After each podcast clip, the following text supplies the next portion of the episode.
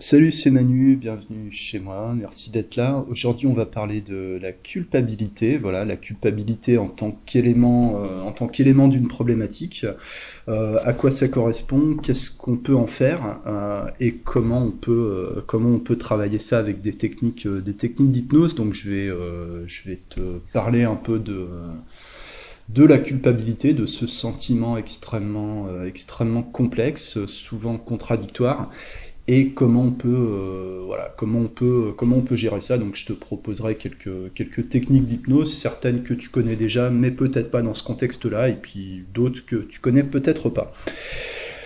Euh, j'ai un peu le temps ce matin, donc j'en profite pour faire un pour faire un podcast parce que je pense pas pouvoir en faire euh, beaucoup euh, beaucoup cette semaine. Voilà, bon c'est pas c'est pas grave quoi. Disons que, enfin moi ça me manque hein, quand j'en fais pas. Voilà, ma cliente de ce matin ne viendra pas parce que j'ai reçu un texto ce matin. Son mari son mari a été malade toute la nuit, il a des symptômes de la grippe, donc bien évidemment les deux les deux vont se faire euh, tester et puis bien sûr il n'est pas question qu'elle euh, qu'elle vienne euh, qu'elle vienne si euh, s'il y a un risque de, de contagion quoi.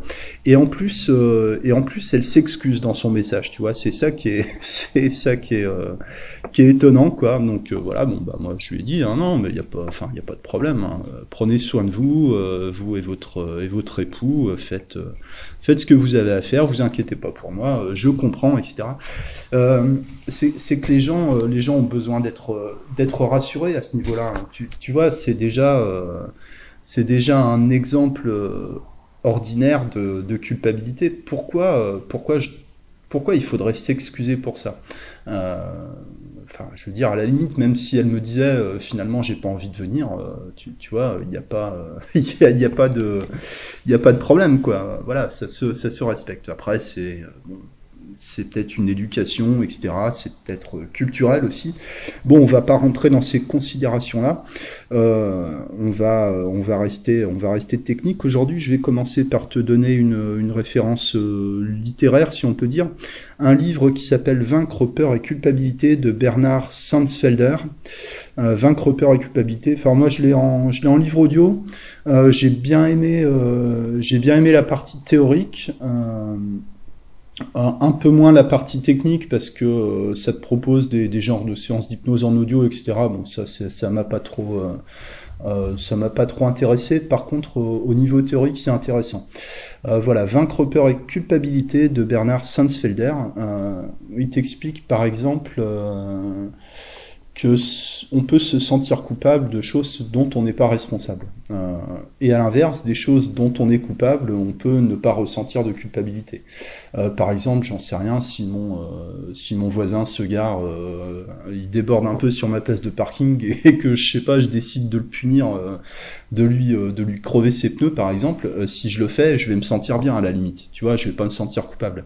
Par contre, si j'accroche, si j'accroche son rétroviseur en me garant un peu trop près, là, je, là, je vais me sentir coupable. Tu vois, c'est un sentiment qui est extrêmement, qui est extrêmement subjectif en fait. Euh, Il n'y a pas de culpabilité objective et c'est un, enfin, c'est un peu un cliché euh, que les, que les prisons, euh, les prisons sont remplies d'innocents. Tu vois, les, gens en prison, ils ont jamais, ils ont jamais rien fait, ils ont toujours été punis injustement, quoi. Je vais te donner une autre référence, c'est une citation de Paul Éluard. Je cite, J'ai trop à faire des innocents qui clament leur innocence pour me préoccuper des coupables qui clament leur culpabilité. Fin de citation. Je trouve, euh, voilà. Je trouve que c'est intéressant.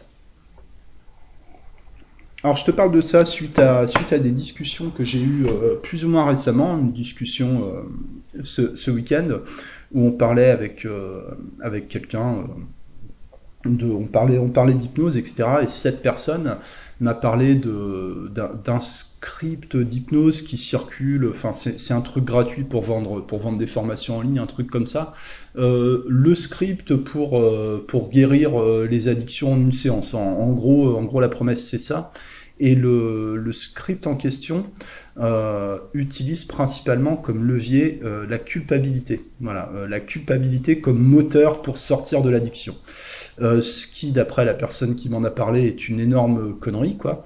Et c'est aussi mon avis. Euh, voilà, donc euh, je trouvais que c'était une bonne chose de, de, donner quelques explications pourquoi bah pourquoi on pense que c'est pourquoi on pense que c'est une énorme connerie et pourquoi il faut il faut absolument éviter éviter ce genre de ce genre de choses.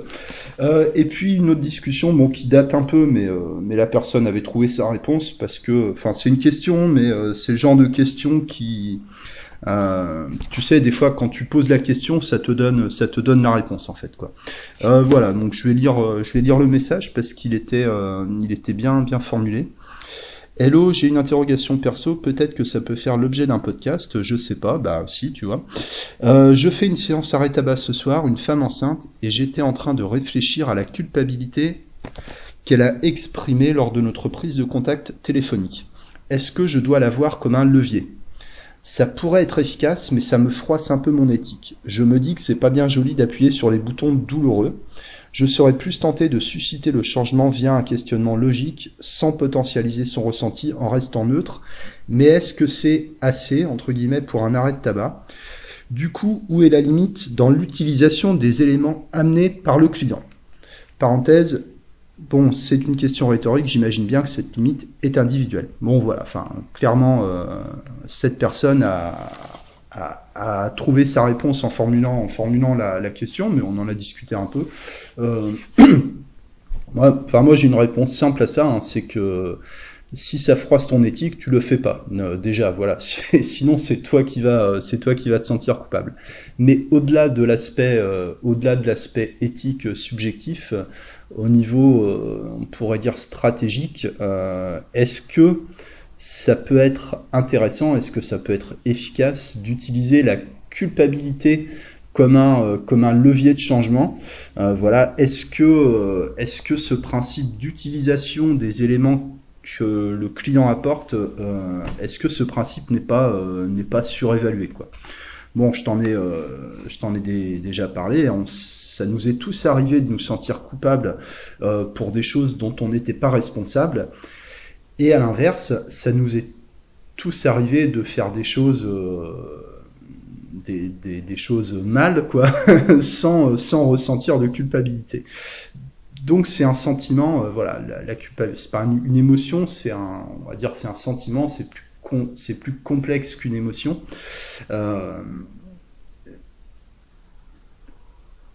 La culpabilité, euh, c'est l'outil de manipulation le plus puissant en fait. Euh, voilà. Mais de manipulation euh, négative, destructrice pour la personne qui est manipulée, en fait. tu peux utiliser la culpabilité si ton objectif c'est de, de détruire la personne. tu peux utiliser la culpabilité si ton objectif c'est d'utiliser la personne à des fins personnelles, euh, mais la destruction de la personne sera une conséquence de l'utilisation de la culpabilité. Euh, la culpabilité, c'est l'outil de manipulation des pervers narcissiques, c'est l'outil de manipulation des, des parents, euh, des parents manipulateurs, c'est l'outil, euh, c'est l'outil de manipulation des, des politiques. Hein, on, le, on, le, constate, euh, on le constate en ce moment avec la crise, avec la crise sanitaire. On nous traite, bah, on nous traite comme des enfants. Hein, on, nous, on nous culpabilise en permanence. Voilà, ça peut être pareil pour, euh, je sais pas, pour les histoires de réchauffement climatique. Hein, tu vois, tu, vas trier tes déchets dans la poubelle et, soi-disant, euh, soi-disant, ça va sauver la planète, quoi. Euh, voilà. Euh, et là, on parle, on parle d'addiction, puisque je t'ai parlé, je t'ai parlé de cette histoire de script pour les addictions et puis d'une, d'une anecdote sur, sur un arrêt du tabac. Un addict, une personne, une personne qui est dépendante d'une, d'une substance, ça peut être une personne alcoolodépendante, ça peut être, ça peut être un fumeur, ça peut être, ça peut être une personne addict, addict au, sucre, hein, comme on dit. Alors addict entre guillemets dans ce cas-là, mais euh, mais bon, euh, il y, a, y, a, quand même un comportement addictif euh, compulsif, quoi. Ce sont des personnes qui sont qui sont dévorées par la culpabilité. c'est-à-dire que la culpabilité fait partie du problème. La culpabilité est un élément euh, extrêmement, euh, extrêmement présent dans ce genre de, problématique.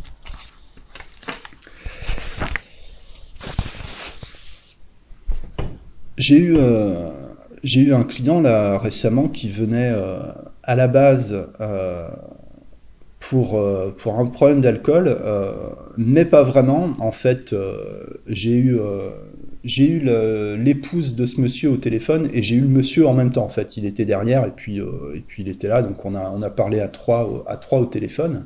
Et puis euh, monsieur, il, lui, veut arrêter de fumer en fait, euh, et sa femme veut qu'il arrête de boire parce que bon, bah, quand il quand il rentre du boulot à moitié à moitié déchiré, c'est pas c'est pas cool. Il est il est nerveux, il est violent verbalement, il est pas il est pas disponible pour sa famille, pour ses enfants. C'est pas c'est pas sain quoi, etc. Euh, mais lui, clairement, il n'est pas prêt pour ça. Mais comme sa femme, ça la, bah, ça la gonfle, ça la saoule, hein, on, pourrait, on pourrait le dire comme ça aussi.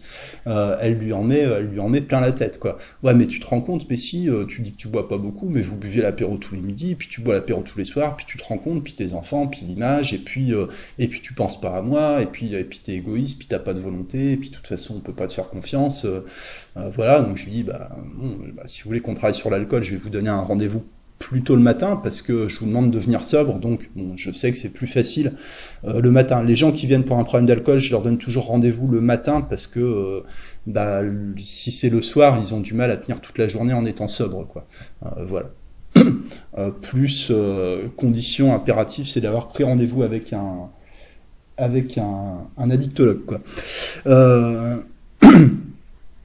C'est-à-dire que l'approche de, l'épouse, euh, c'est typiquement l'approche intuitive euh, du, conjoint de, personnes alcoolodépendantes qui va, euh, qui va faire des reproches, en fait, quoi.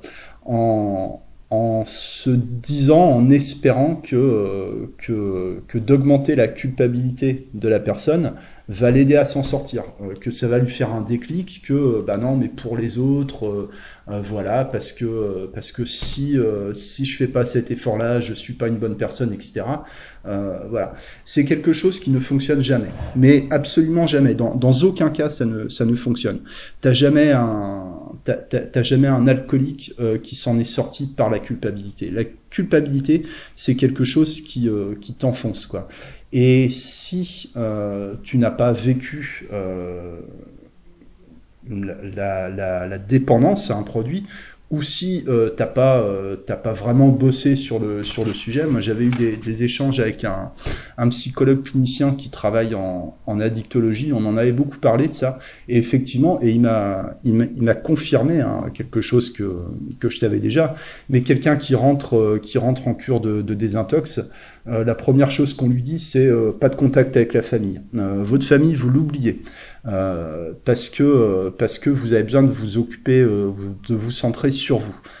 Peut-être qu'après la cure, vous pourrez retrouver votre famille et peut-être que vos proches bénéficieront des heureuses conséquences de votre de votre sobriété, mais en attendant, vous oubliez vous oubliez toutes les autres personnes, vous oubliez ce que vous leur avez fait, ce qu'ils pensent que vous leur avez fait. vous n'avez pas besoin d'avoir des gens qui vont vous faire des reproches vous n'avez pas besoin d'être en contact avec des personnes qui vous font pas confiance. Euh, voilà. Ce qui, ce qui veut dire que euh, dans, dans cette approche, euh, la culpabilité, effectivement, est un, est un levier pour aider la personne, dans le sens où la personne a besoin de se libérer de cette culpabilité. Donc voilà, tout ça pour dire que euh, la culpabilité, euh, la culpabilité, c'est un poison, c'est un poison ordinaire, quoi.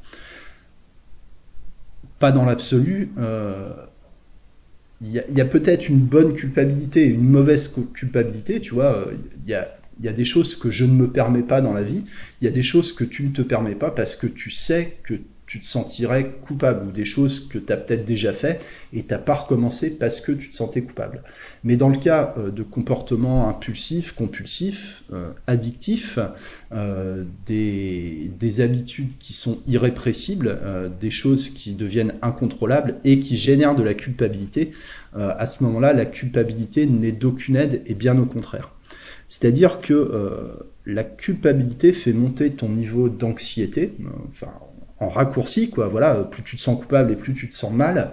Euh, et le seul moyen que tu as à ta disposition quand tu es un addict, euh, la, seule, euh, la seule manière que tu connais ou dont tu disposes pour résoudre cette tension, c'est de consommer ton produit. ce qui va générer encore plus de culpabilité.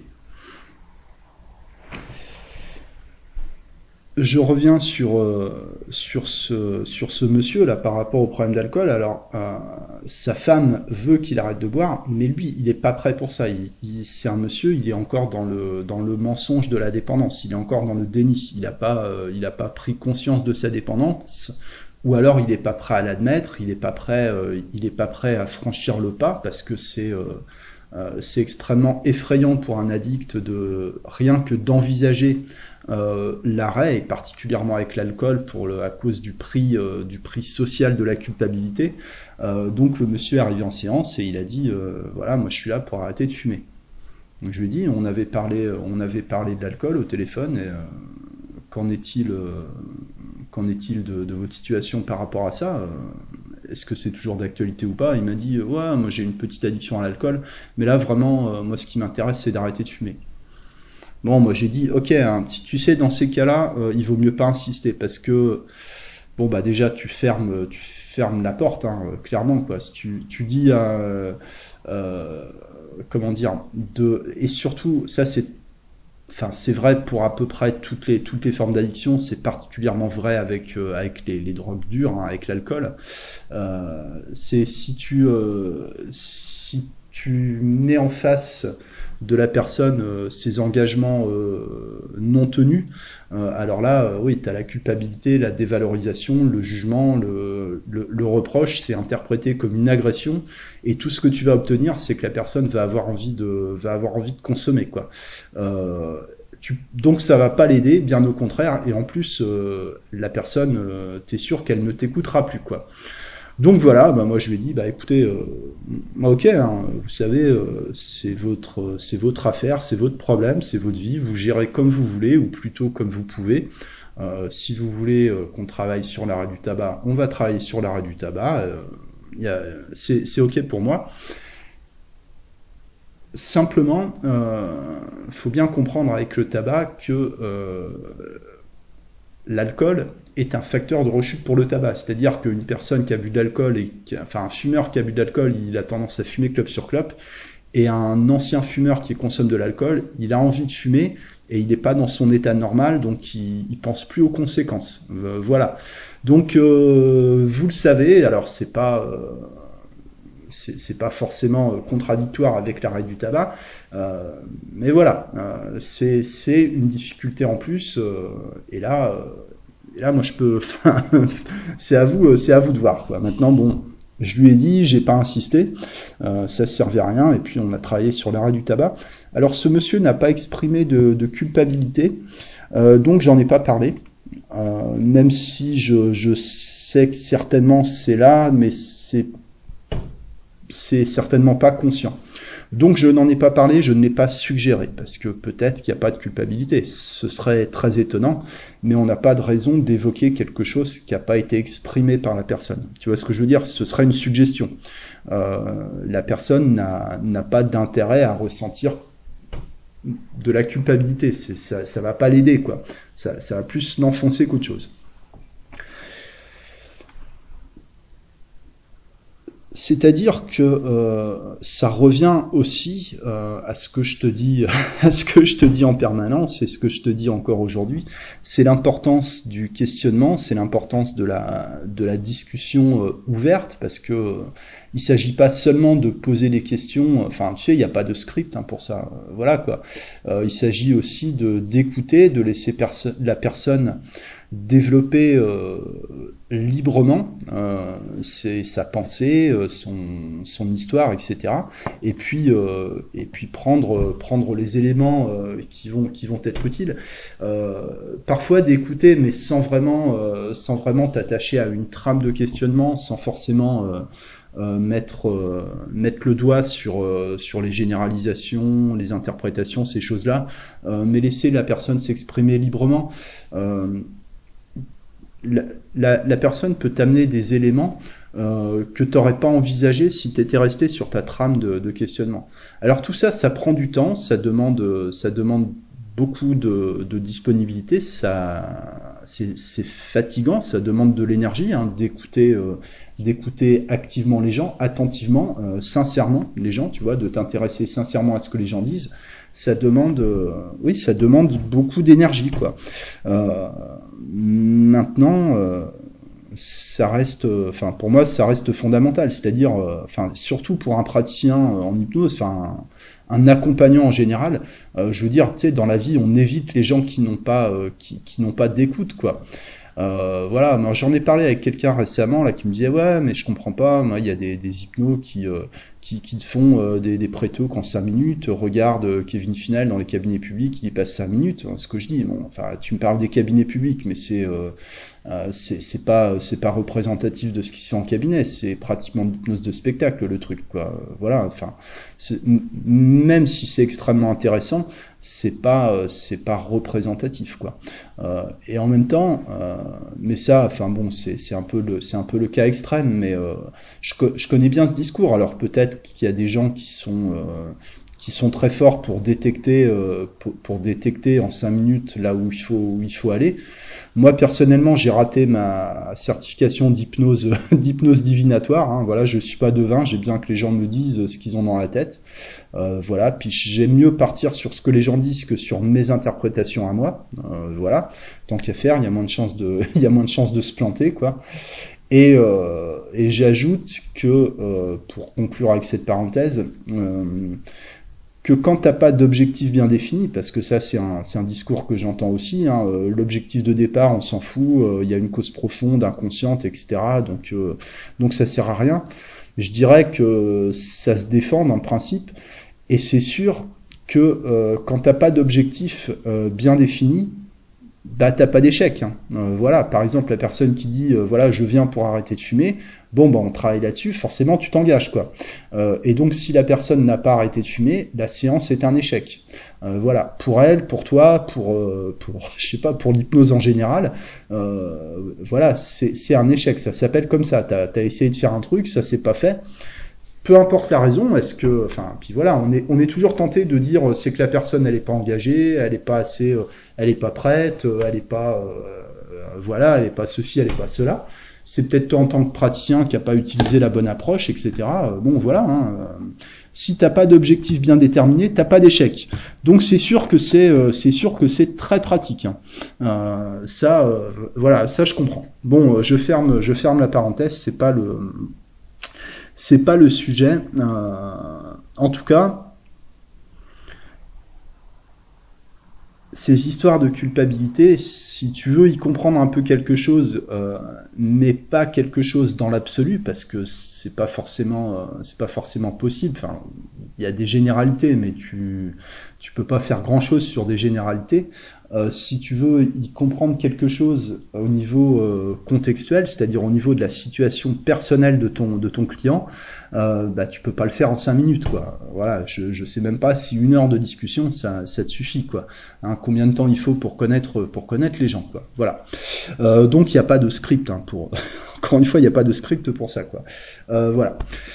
Mais il y a quand même des techniques quand euh, tu as identifié que la culpabilité euh, prend, une, euh, prend une place importante dans la problématique de, la personne que tu accompagnes. Comment, euh, comment techniquement en hypnose on peut aider la personne par rapport, par rapport à ça? Alors d'abord il y aurait, il y enfin en tout cas ce que moi j'utilise, il y a la suggestion, la suggestion directe. Hein, voilà, par exemple on va, on va faire l'hypnose, puis bon, bah, ça va déjà vous permettre de lâcher, euh, de lâcher la culpabilité euh, par rapport à ça, ce qu'on a évoqué, hein, de, de créer un lien de, de cause à effet, c'est-à-dire le fait d'être en hypnose, ça va vous enlever la culpabilité. Tu vois, ça suffit pas forcément, mais ce sont des briques que tu empiles pour construire, pour construire un truc, quoi, tu vois. Euh, tu peux utiliser la suggestion directe, par exemple. Tu peux faire euh, la catalepsie du point, c'est le, le, point fermé euh, indesserrable, tu vois, euh, vous fermez le point, le point se ferme, se ferme, se crispe, vous ne pouvez plus desserrer le point, le point est extrêmement tendu, le bras est dur, dur, dur, de plus en plus dur, impliable, inflexible, complètement rigide, et toute cette tension dans le, bras peut correspondre à votre blocage, à votre culpabilité, à votre tension, à vos angoisses, à vos, à vos blocages, etc. Tu vois, tu peux, tu peux le mettre là-dedans pour lancer ce qu'on appelle en PNL une instruction de procédure. Voilà. Euh, je demande à l'inconscient de gérer la culpabilité. Quoi. En, gros, c'est un peu, ça. Euh, tu peux le faire aussi par la respiration pendant l'induction, ce que je fais beaucoup. Hein. Voilà, vous inspirez, vous expirez. À chaque inspiration, vous prenez tout ce dont vous avez besoin, tout ce qui est bon pour vous. Vous prenez de l'air, de l'oxygène, ça va vous aider à prendre les bonnes décisions, etc à chaque expiration, l'organisme, donc c'est pas vous, c'est l'organisme, hein, là c'est du langage euh, dissociatif, quoi. À chaque expiration, l'organisme relâche les tensions, les blocages, la culpabilité, etc., etc. Suggestion directe, ça peut être en suggestion indirecte, si, enfin, si on peut appeler ça comme ça, mais quand est-ce qu'une suggestion est directe, quand est-ce qu'elle est indirecte, bon, ça c'est, euh, encore un autre, encore un autre débat. Par exemple, en, euh, en suggestion de cadrage, j'utilise, voilà, maintenant euh, vous, vous avez les yeux fermés, je vous propose d'écouter un peu ce qui se passe autour de vous, vous entendez le monde qui fonctionne autour de vous, vous entendez les voitures qui passent, vous entendez les tortues qui font leur, euh, qui font leur vie dans l'aquarium à côté de vous, vous allez m'entendre marcher dans la pièce. Tout ça, ce sont des bruits qui correspondent à tout ce qui existe en dehors de votre esprit. Ce sont des choses qui ne dépendent pas de vous. Et pendant cette séance, vous allez apprendre à vous intéresser, vous allez apprendre à gérer ce qui dépend de vous. Tu vois le, tu, vois l'idée quoi. Ça, ça peut, ça peut faire partie, euh, ça peut faire partie de du, du travail d'ensemble quoi. C'est-à-dire, enfin moi comme je travaille, t'as pas une suggestion, une technique euh, qui correspond forcément à, un élément précis. Euh, l'hypnose, c'est un empilement de suggestions.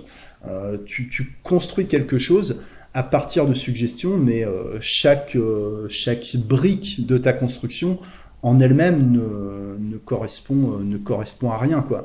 De la même manière que, que tu as un corps, tu vois, une cellule toute seule, ça sert à rien, un bras tout seul, ça sert, ça sert à rien. C'est l'ensemble. Tu vois, c'est la, structure d'ensemble qui est importante. Euh, technique de dissociation en vue, euh, en vue extérieure, ça, ça, ça, peut, ça peut aider, ça dépend des gens. Hein.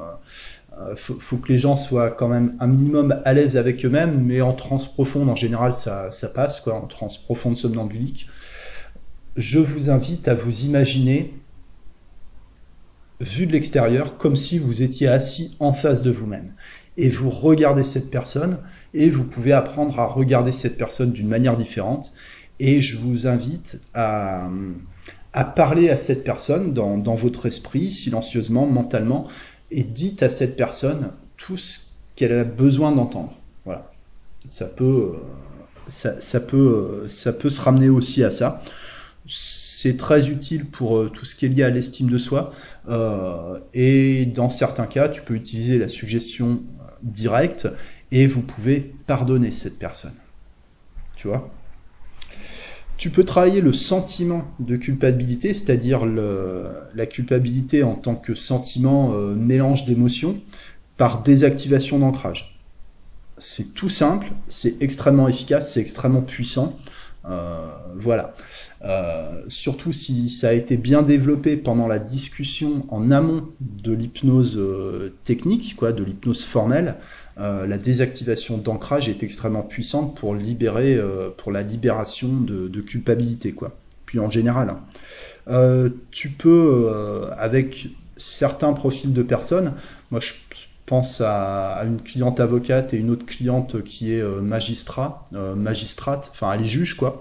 Euh, le tribunal intérieur, tu vois, une métaphore d'un tribunal intérieur, et, euh, et, la personne est acquittée à la fin, quoi, tu vois, où il y a non-lieu, acquittement, enfin bon, je connais pas les termes techniques, euh, voilà, des gens dont c'est dont c'est la profession, voilà, ça, ça, ça, ça match, quoi, ça, ça fonctionne. Dans le cas de, culpabilité qui serait liée à un deuil, tu sais, ça peut faire partie des étapes euh, dans, le deuil d'une personne. Alors, sachant que le, deuil, c'est un processus qui est, qui est long, hein, qui, se fait sur le, sur le long terme. Hein. C'est pas, encore une fois, il n'y a, pas, a pas de script, euh, de script pour ça. Hein. Une personne qui a perdu un proche il y a 15 jours, tu vas pas, tu, vas pas travailler sur les mêmes comment dire sur les mêmes éléments que si le deuil a eu, euh, enfin si la mort de la personne euh, a eu lieu dix ans avant. Quoi. Euh, c'est pas, enfin voilà, c'est pas la même chose. Il n'y a pas d'échelle euh, standard pour le vécu du deuil. mais il y a, y a, une maturation et ça prend, ça prend du temps, généralement plusieurs années. Quoi. le dialogue avec la personne disparue pour obtenir, pour obtenir son, son, pardon, ça peut être, ça peut être intéressant. ça fait couler pas mal de larmes, mais bon, après, c'est pas, c'est pas une mauvaise chose non plus. Quoi. Tu peux euh, rappeler aussi euh, que pendant que la personne est en transe, euh, tu peux évoquer les éléments de la discussion pré-hypnotique aussi. Voilà, pendant que vous vous détendez, une partie de votre esprit, votre inconscient ou une partie de votre inconscient commence à travailler sur les éléments dont nous avons discuté tout à l'heure. Voilà, tout simplement. voilà, une instruction de procédure, quoi. Euh, voilà. Et on pourrait dire euh, l'inconscient travaille sur les éléments dont on a parlé tout à l'heure. Alors tu peux les rappeler, on a parlé de la culpabilité, on a parlé de ci, on a parlé de ça, euh, et votre inconscient travaille dessus. Mais de dire que l'inconscient commence à travailler dessus, ça implique que l'inconscient va continuer. Alors continuer quand, combien de temps, ça on ne sait pas. mais voilà, ça peut, ça peut être intéressant de le dire comme ça même si en pratique, euh, on sait pas trop, on sait pas trop ce que ça ajoute, euh, mais en tout cas, le fait d'utiliser certains termes, même si ça ne change pas la perception euh, de la suggestion par la personne, ça peut changer ton intention. C'est-à-dire que tu que ton objectif par rapport à ta suggestion se précise à mesure que tu précises ton, ton langage verbal en fait. Voilà. C'est-à-dire que la précision du langage verbal euh, précise euh, la suggestion non verbale en fait. Euh, voilà. C'est-à-dire tu, tu passes un peu, tu sais, la suggestion non spécifique, un peu vague, un peu, un peu passe-partout. c'est un peu comme, je sais pas, une lampe halogène, tu vois. Ça, ça, éclaire un peu, un peu partout, mais pas, mais pas très bien. Et en faisant des suggestions spécifiques, précises, au niveau verbal et au niveau non verbal, euh, ta, lumière de, ton néon ou ta lampe halogène, ça devient un peu un rayon laser. quoi. C'est toujours de la lumière, mais il y a un effet beaucoup plus, euh, beaucoup plus pénétrant. Quoi. Et euh, pour terminer avec, avec les techniques, les techniques de, suggestion, tu peux utiliser, tu peux utiliser la notion d'écran, donc qui est aussi une technique de, de dissociation, distanciation. Par exemple, si la personne est régulièrement en contact avec une personne manipulatrice qui utilise la culpabilité comme levier de manipulation, euh, type conjoint ou conjointe euh, pervers, perverse narcissique, patron cinglé, collègue de boulot, harceleur, etc. la vitre blindée qui te, qui te protège émotionnellement de la, de la personne. Voilà. Vous imaginez une vitre, une vitre blindée, etc. Et euh, chaque fois que vous serez en contact avec cette personne, ce sera comme si vous étiez derrière une vitre blindée. Donc la personne peut dire ce qu'elle veut, elle peut faire ce qu'elle veut, ça ne vous atteint pas.